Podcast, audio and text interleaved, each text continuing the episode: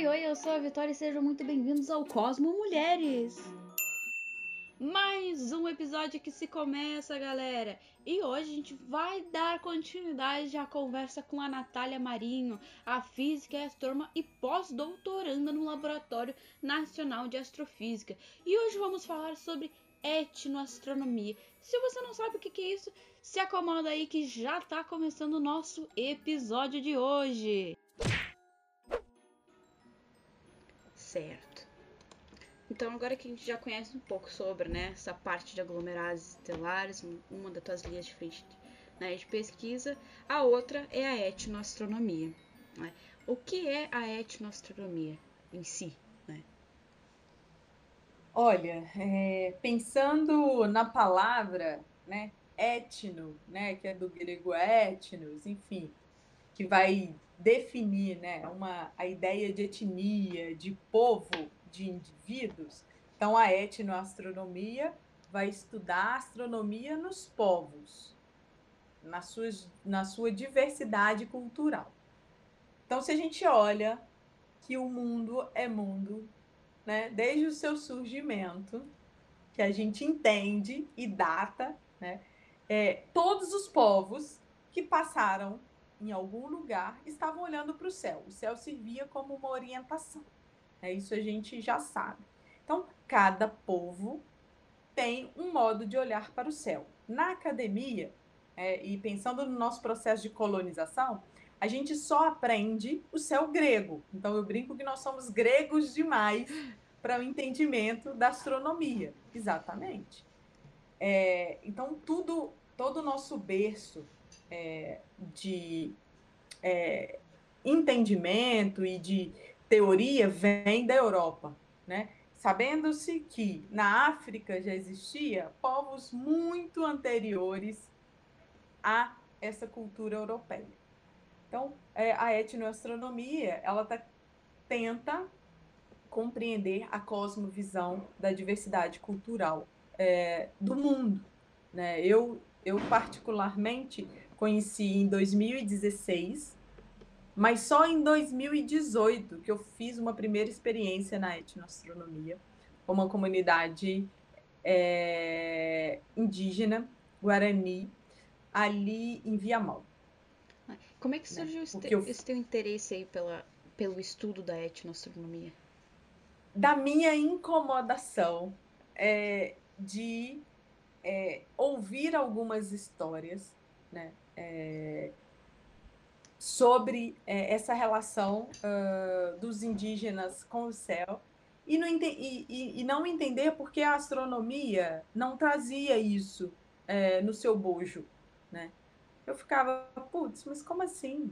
É, e aí eu comecei a, a conversar, a interagir com pessoas que já estavam nessa área, ou comecei a ler, na verdade, algumas coisas de historiadores, né? Porque o que, o, como eu entendo assim, que quem chega nas comunidades indígenas é antropólogo, historiador, linguista, astrônomo, nunca, ou último quando chega, né?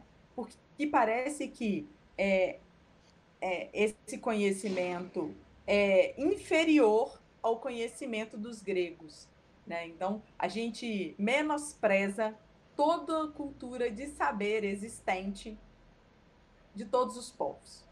Né? E isso aqui no nosso país. Fora do nosso país, a gente já tem há bastante tempo, tem um grupo muito forte em Oxford é, sobre astronomia nas culturas. Tem um livro que chama Céu do Céu Ancião, que é, é ele ainda ele é tá na língua inglesa, mas conta os céus desde os babilônios até os povos mais recentes.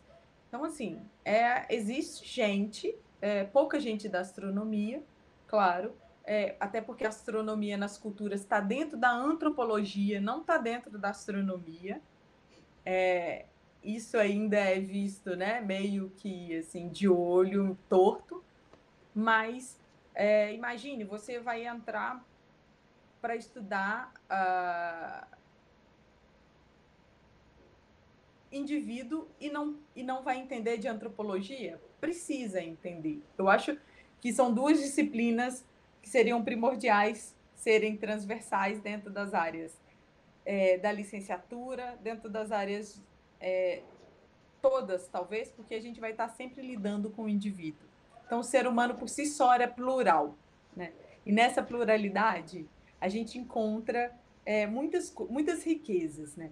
Então, é, eu vejo, é, eu percebo e tenho aprendido, cada curva de rio no Amazonas tem um céu diferente, porque ali tem povos de etnias variadas, diversas.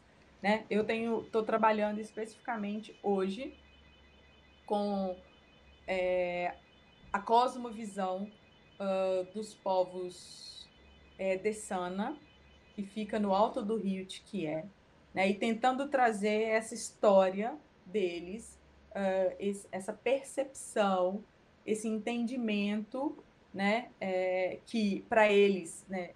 É, não, nós não estamos separados, a etnoastronomia é, traz isso, né? É, a gente entende, é, olha como é, né? A gente pensa na palavra universo e qual que é a imagem que a gente associa imediatamente a essa palavra, né?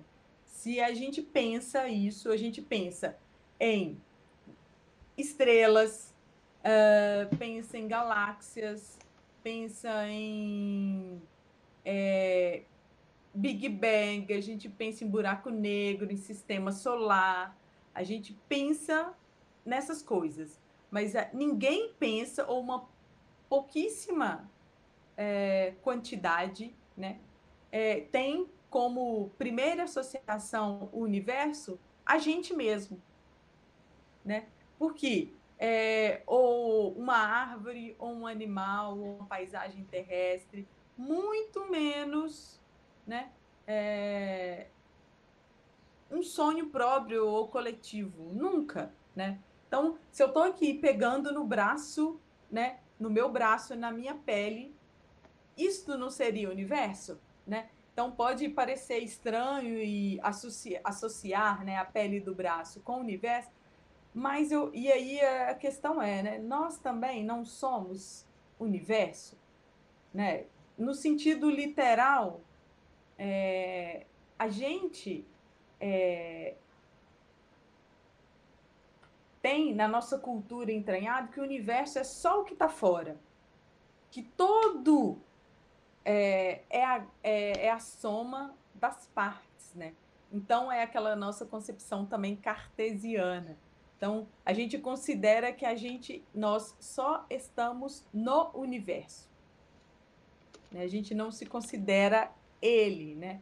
É, e o universo é o que está entranhado em nós, né? É impossível a gente estar no universo, porque a gente pode estar numa sala, num, né, no ônibus, aqui na internet, conversando, né, em estados completamente. A gente só não pode estar no universo, embora seja essa imagem que prevalece, né? Porque na verdade é, é essa a, a, é uma dicotomia, né? Se a gente pensar que é, a gente, o universo é melhor representado por uma estrela do que por um ser humano, a gente ainda cai na perspectiva que é, é, é essa de é, ser do céu ser só um objeto de estudo, né? É, então eu não posso é, reduzir né, essa, esse contexto, né, que nós não estamos no universo, é ele que está em nós, ou pelo menos nós somos também parte dele, né? Somos parte desse próprio universo, de tudo que ele existe. Sem qualquer uma dessas existências, ele não seria o que ele é, seria outro universo, né? Ou se, você, se a gente quiser pensar só em termos materiais, é, essa conclusão é verdadeira. Né? Assim, pensando em pessoas, talvez você possa se dizer de modo mais apropriado que, em certo sentido, nós somos o universo. Tudo que está lá fora está aqui dentro.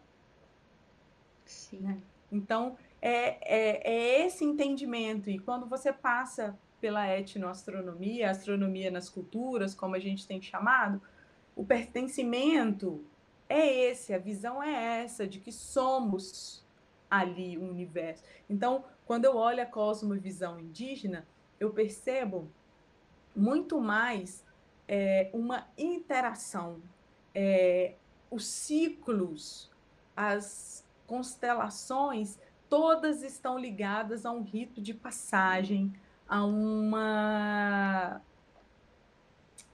inferem em cheias de rio, em baixas, em plantações, né? É... E isso me encanta, porque eu, não é essa coisa que eu tô longe, eu tô lá observando é, e pronto, o céu é meu objeto e ele tá lá e eu tô aqui, né? A gente fica sem é, como fala, a gente fica numa coisa, numa relação muito fria, né? Então, é, eu penso que isso nos deixa cientificizados demais né? E somos, consequentemente, gregos demais quando a gente pensa no céu só como esse objeto do qual eu vou lá, olho e tchau, sabe? E essa relação que traz dentro da cosmovisão indígena, eu vou ter características outras, memórias, cantos, existe vida, né? Então, e, e essa, esse, esse contexto todo, ele perpassa é, por via oral, então, a gente tem poucos, na verdade, é, antropólogos, é, antigos, como chamava a gente, filósofos naturais? Não, acho que é isso. É, fizeram, vinham para o nosso país e buscavam essas informações nas comunidades indígenas que eles acessavam. Né? Hoje no Brasil tem é, uma quantidade razoável, assim, pequena ainda, de pesquisadores que trabalham, de astrônomos, eu conheço três, quatro, que trabalham é, diretamente com astronomia nas culturas. Na verdade, é, no Rio Grande do Sul, Alain e a Daniela Pavani. Uh, conheço Flávia do Planetário do Rio, Fábia Pedrosa Lima.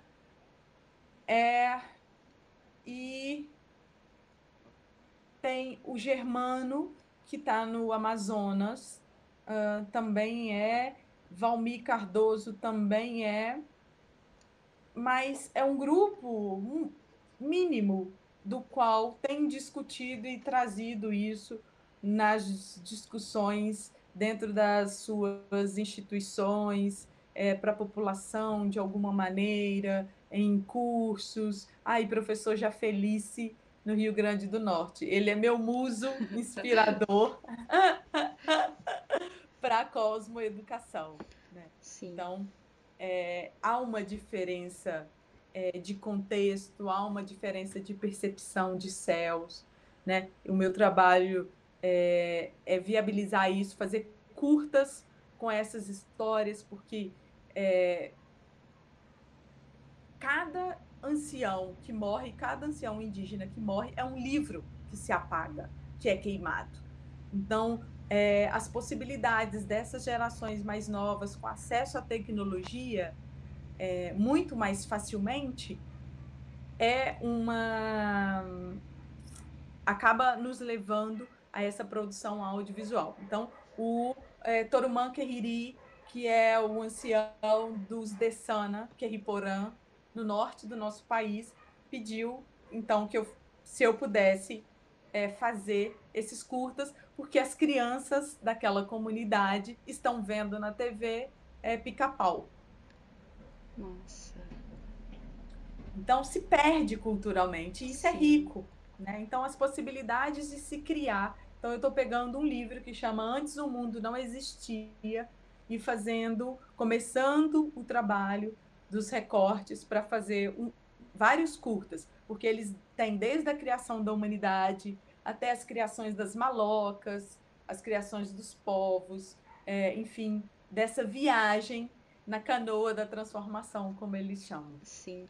É, tu, tu falou para nós sobre é, a percepção né, deles do céu, ela se difere da nossa, porque infelizmente a gente dentro da educação básica é ensinado só com a visão ocidental, né? Que, que tu falou que, que é da Grécia, todas aquelas coisas.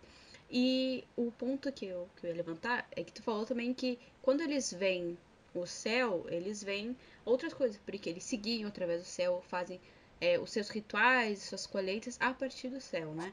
É, eles também dão alguns significados diferentes para nós, por exemplo, as estrelas que eles veem, é, as outras coisas, não é?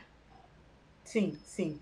É, a gente denota é, dentro, vendo as constelações dele, porque as constelações dentro do céu grego são, são apenas estrelas, né? Então, é um conjunto de estrelas.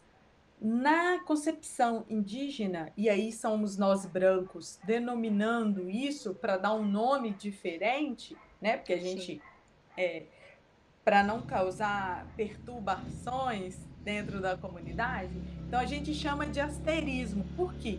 Porque no meio das, desse, dessa construção de constelações que eles têm, é, eles é, englobam no meio disso é, é, a poeira da Via Láctea, sabe? Existem outros elementos, não só estrelas, né? Então são é, dentro dentro da astronomia grega nós temos 88 constelações.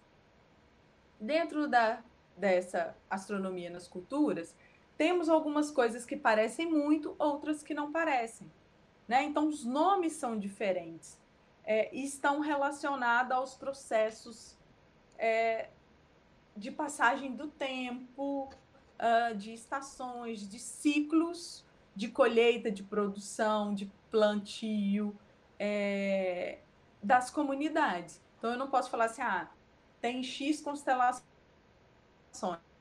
Não, tem muitas, muitas ainda desconhecidas. Mas existe a, a Ema, que é muito conhecida, o Homem Velho, né? Que tem estrelas que são as mesmas estrelas lá da astronomia grega, né? Mas ali junta, fazendo um outro desenho que reflete bastante aquilo, a época, a relação deles é, para com esse céu, né? Que acaba sendo não é lá e aqui, né? É tudo junto, é Sim. é integrado isso. É, é... Então é bem muito diferente, muito diferente. E em cada cultura há uma visão, né? E, essa, e eles têm modos de explicar uh, o início do, de tudo, como as coisas prosseguem. Isso é muito interessante. E como é que tu vê isso ao longo da história? Porque, né, como eu já falei, a gente tá dentro dessa ciência ocidental. A gente não tem uma visão maior, infelizmente, porque somos obrigados a seguir aquilo ali pelo ensino. Né? Qual seria a diferença no nosso ensino se a gente abarcasse né, todas essas cosmovisões? Né? Como será que seria a nossa ciência atualmente? É, seria muito mais é, diversa, né? É, tem uma palavra que a é, Cristine Tacuapá, ela é uma indígena, ela Cristine Tacuá, isso, ela é uma ela é uma indígena uh, de uma comunidade que se localiza é, na região de é, Ubatuba, que é litoral paulista. E ela disse uma vez assim: é, a universidade de uni não tem nada, ela segrega. Verdade. Então, a ciência se a gente olha a ciência produzida em 1600, a gente vê é, um profissional, o cara que era astrônomo, ele era filósofo, ele era poeta, ele era matemático, ele era uma diversidade de coisas. Quando você olha Van Gogh pintando, ele era inspirado pelas estrelas, né? Tem Céu Estrelado, tem outras obras dele que traz retratos do céu daquela noite que ele pintava. Então, era uma formação que era muito mais horizontal e transversal do que a formação hoje nossa. Eu vejo a ciência quando ela começa a dialogar com espaços de saberes, uma ciência é, humana, uma ciência palpável, uma ciência que acolhe, uma ciência que não se acha prepotente, né? Mas que conversa de igual para igual, para que a gente construa possibilidades, para que a gente crie diálogos, que a gente crie mais pontes do que abismos. Então, eu acredito mais nessa ciência que se oportuniza a esses diálogos transversais, que enriquece o meio, né? que traz para junto de si as pessoas do que a ciência quando ela se fecha dentro dos seus muros de marfim e eu tô com a verdade e essa é a única verdade, né? Se somos plurais como indivíduos, somos plurais também nas perspectivas de olhares, né? E na construção de mundo. Então não é o certo e errado, é que somos é, diferentes, mas podemos sim buscar essa esse olhar que é muito mais horizontalizado. Então, é, eu acho que é isso, assim, a ciência é da qual a universidade se apropria, ela é ainda muito prepotente, né? Por isso que muitas vezes, apesar de termos uma população que gosta da ciência, mas é, como saiu um trabalho há pouco agora, que os jovens pensam da ciência e tecnologia, 89% acha e gosta da ciência e da tecnologia mas perguntaram para eles para citar um nome de uma instituição científica ou um nome de um pesquisador e ninguém sabe.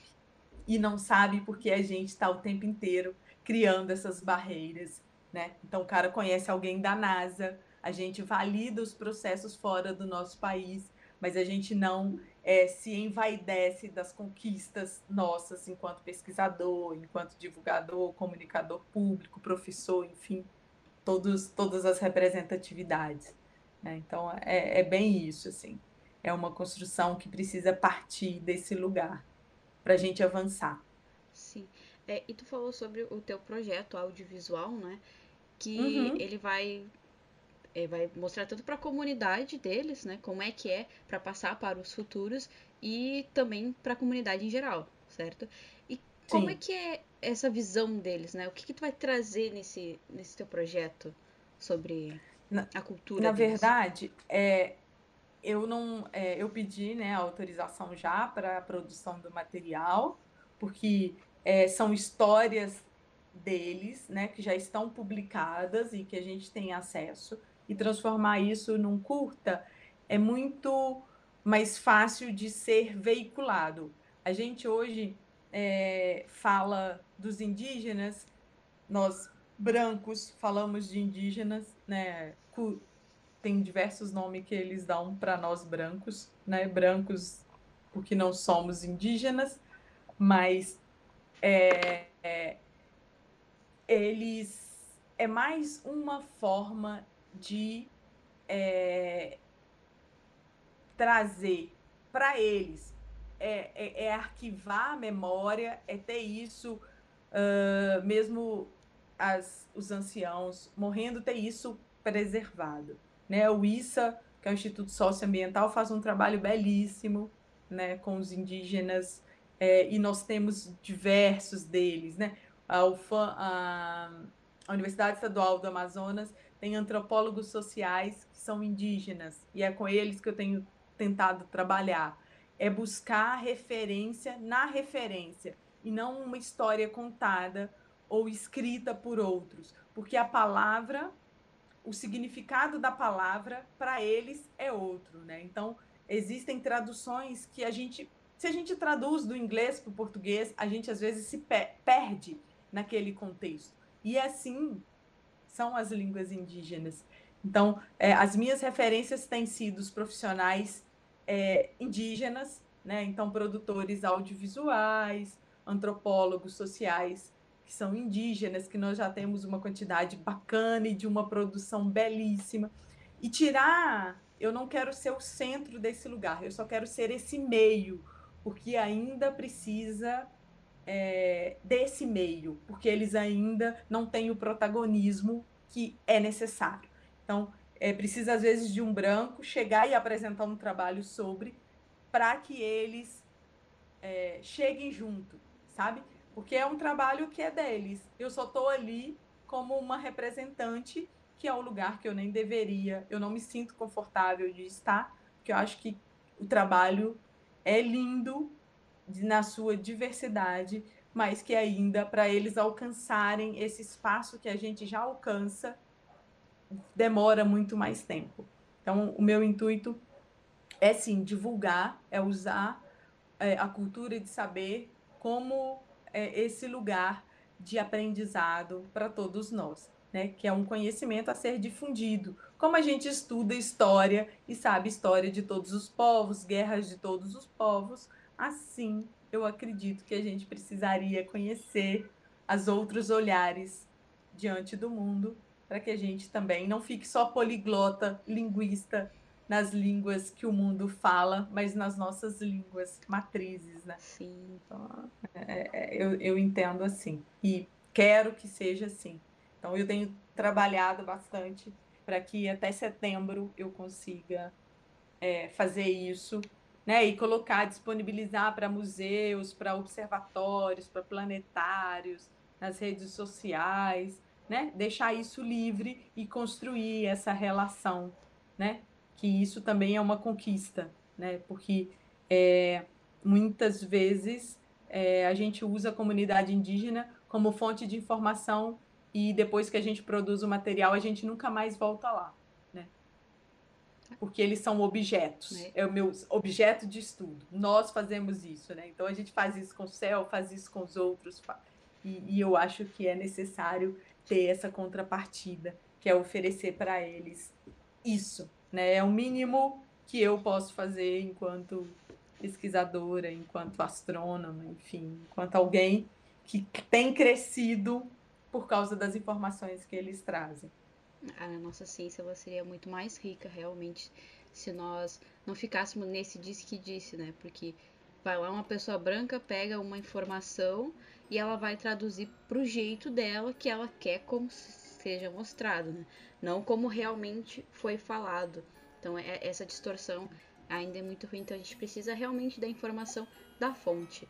A informação da Sim. fonte é que vai trazer uma verdade, vai trazer uma clareza e que a gente vai ver que a ciência é muito maior do que só uma coisa fechada, realmente. mais um episódio que chega ao fim. Mas não fique triste, vem mais episódios por aí e ainda damos continuidade com a participação especial da Natália Maria. Então fica ligado e até mais!